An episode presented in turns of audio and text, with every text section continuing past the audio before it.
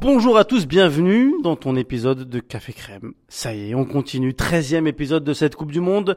C'est l'info quotidien, c'est l'info au quotidien de cette Coupe du Monde. Avec moi, un membre de la Dream Team. Je sais pas si on peut appeler ça euh, la Dream Team Rugby, parce qu'il connaît vraiment tous les sports. Adrien Egouet est avec moi. Salut Adrien. Salut Oussem, presque. C'est important que tu dises presque tous les sports. Genre, il y a un sport que tu connais moins bien? Je suis passé totalement à côté du basket.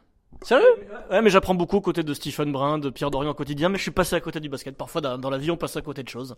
En même temps, le basket français te donne pas très envie de passer à l'intérieur et pas à côté. Alors, avec toi, on, on va traiter de l'actualité du rugby. Euh, la compo du 15 de France est, est sortie, c'est toujours le cas, deux jours avant le, le match. Avant d'y revenir, j'aimerais te parler de deux, trois actualités que j'ai vues passer.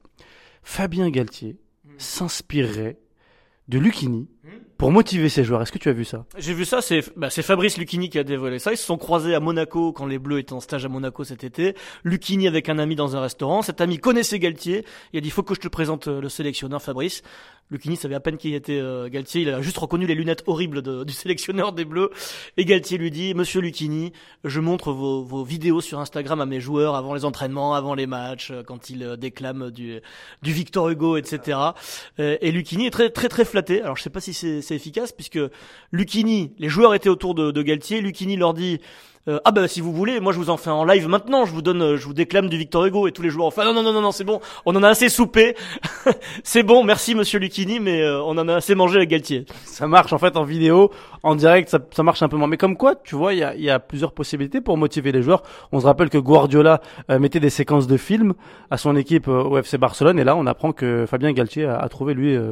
Et alors apparemment il le fait en plus. Il, aime ces passages d'Hugo et de, et de hum, et de La Fontaine parce qu'il dit c'est ça la France. Il veut que les joueurs euh, s'imprègnent de la culture française en se disant on, se bat pour un pays. Oui, alors il fait pas que ça, hein, parce que avant le match d'ouverture, euh, il leur a diffusé des extraits des Guignols de l'info, la grande époque avec Bernard Laporte et Sébastien Chabal qui étaient euh, qui étaient grimés en bêtes euh, féroces. Donc c'est aussi ça la France, hein, c'est les Guignols de l'info. Donc le, le panel est assez large pour motiver les joueurs de l'équipe de France.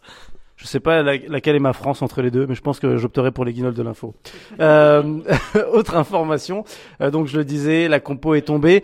Il n'y a pas de grande surprise, mais il y y, a quand même des, des enseignements là-dedans. Euh, Adrien, Ouais, alors déjà il y a une, une précaution, c'est Aldrit, Grégory Aldrit qui est le meilleur joueur des Bleus depuis le début, qui a beaucoup joué, le troisième ligne qui est mis au repos parce qu'il a pris un coup au genou. alors tu penses que il- il- le coup va, va durer, la, la blessure, est-ce qu'on a des, des infos sur cette blessure? Moi, je fais confiance au staff des Bleus. Hein. Ils disent que c'est un coup, qu'il est ménagé, mais ils nous ont dit pareil quand euh, Romain Tamac est sorti du terrain euh, face à l'Écosse en match de préparation. Mais donc j'ai toujours un peu peur. Mais bon, voilà. Euh, enseignement, c'est que Cyril Bay revient. Le meilleur euh, meilleur pilier gauche du monde, euh, donc ça c'est une super nouvelle parce qu'il s'était blessé au mollet cet été en préparation et là il, revient nickel. Et petit enseignement, donc c'est l'équipe type, sauf le petit jeune dont on parlait tous les deux il y a pas il y a quelques jours, Louis Biel Biarré, Tu sais que je me suis pris d'affection pour lui. Ah ben il est énorme, c'est le scooter électrique, il va trop vite, il est souriant. Et il prend la place de Gabin Villiers, qui est un peu en dedans depuis le début de la Coupe du Monde, donc il a peut-être une carte à jouer pour être titulaire, euh, euh, bah, peut-être euh, face à l'Italie ou lors du quart de finale. Il arrive en conférence de presse, ce petit jeune euh, Biel Biarré. Il, était content de fêter sa deuxième titularisation. Et, je te disais, je me suis pris d'affection pour lui. J'aime le parcours, j'aime l'histoire. Il arrive sur la pointe des pieds, il s'installe. Est-ce que tu penses que c'est un titulaire en devenir?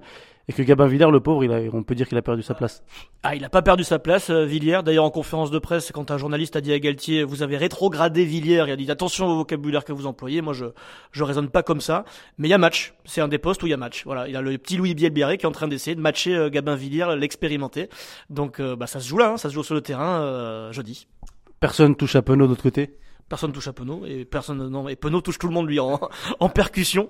Euh, non non personne touche à Penaud. Euh, il faut que la charnière Dupont euh, Jalibert ait du temps de jeu ensemble parce que c'était pas la charnière euh, titulaire à la base. Et puis bah, c'est l'argument de Galtier et du staff. Il faut que les joueurs ne perdent pas le rythme et travaillent les automatismes puisque bah, le prochain match après c'est le 6 octobre. face à, l'Italie, donc il y aurait eu trop de temps sans que l'équipe type ne joue ensemble. C'est l'argument du staff de l'équipe de France. Il faut leur mettre des matchs dans les jambes. Et c'est ce que disait hier Vincent Moscato, je l'écoutais dans, dans le Super Moscato Show. On est obligé de, de les faire euh, évoluer parce que, comme tu le disais, la, la fourchette de, de, de temps, elle, elle était beaucoup trop, trop grande. Euh, Gelon, titulaire, Gelon qui, qui s'installe, Gelon qui revient bien. Euh, c'est une bonne nouvelle pour les Bleus. Bah, c'est une super nouvelle. Après, faut attendre hein, parce qu'il revient quand même euh, d'un ligament croisé. Il a une récupération qui est supersonique. C'est une première. Les chirurgiens sont épatés. Donc, il a, il a assuré le coup face à l'Uruguay. Il a joué sobre. La Namibie, c'est très faible, donc on imagine que ça se passe bien aussi euh, en mode reprise. Mais c'est une super nouvelle. C'est un des meilleurs à son poste au monde. Une dernière question sur cette compo. Est-ce que tu penses que c'est le meilleur 15 de France, mis à part Aldrit qu'on remettrait? Est-ce que tu penses que c'est le meilleur 15 de France qu'on peut avoir? Ouais, bah ouais, c'est le meilleur. C'est le meilleur. C'est le, le 15 de France en mode, euh, en mode euh, quart de finale, quoi. Un ou deux postes près, euh, c'est, c'est le meilleur quart. C'est le meilleur, le meilleur quart, ça on l'espère. Mais c'est la meilleure équipe pour essayer d'aller le plus loin possible, en tout cas, pour le moment. Merci Adrien. On se retrouve nous demain pour un nouvel épisode de Café Crème avec nos membres de la Dream Team et nos spécialistes. À demain.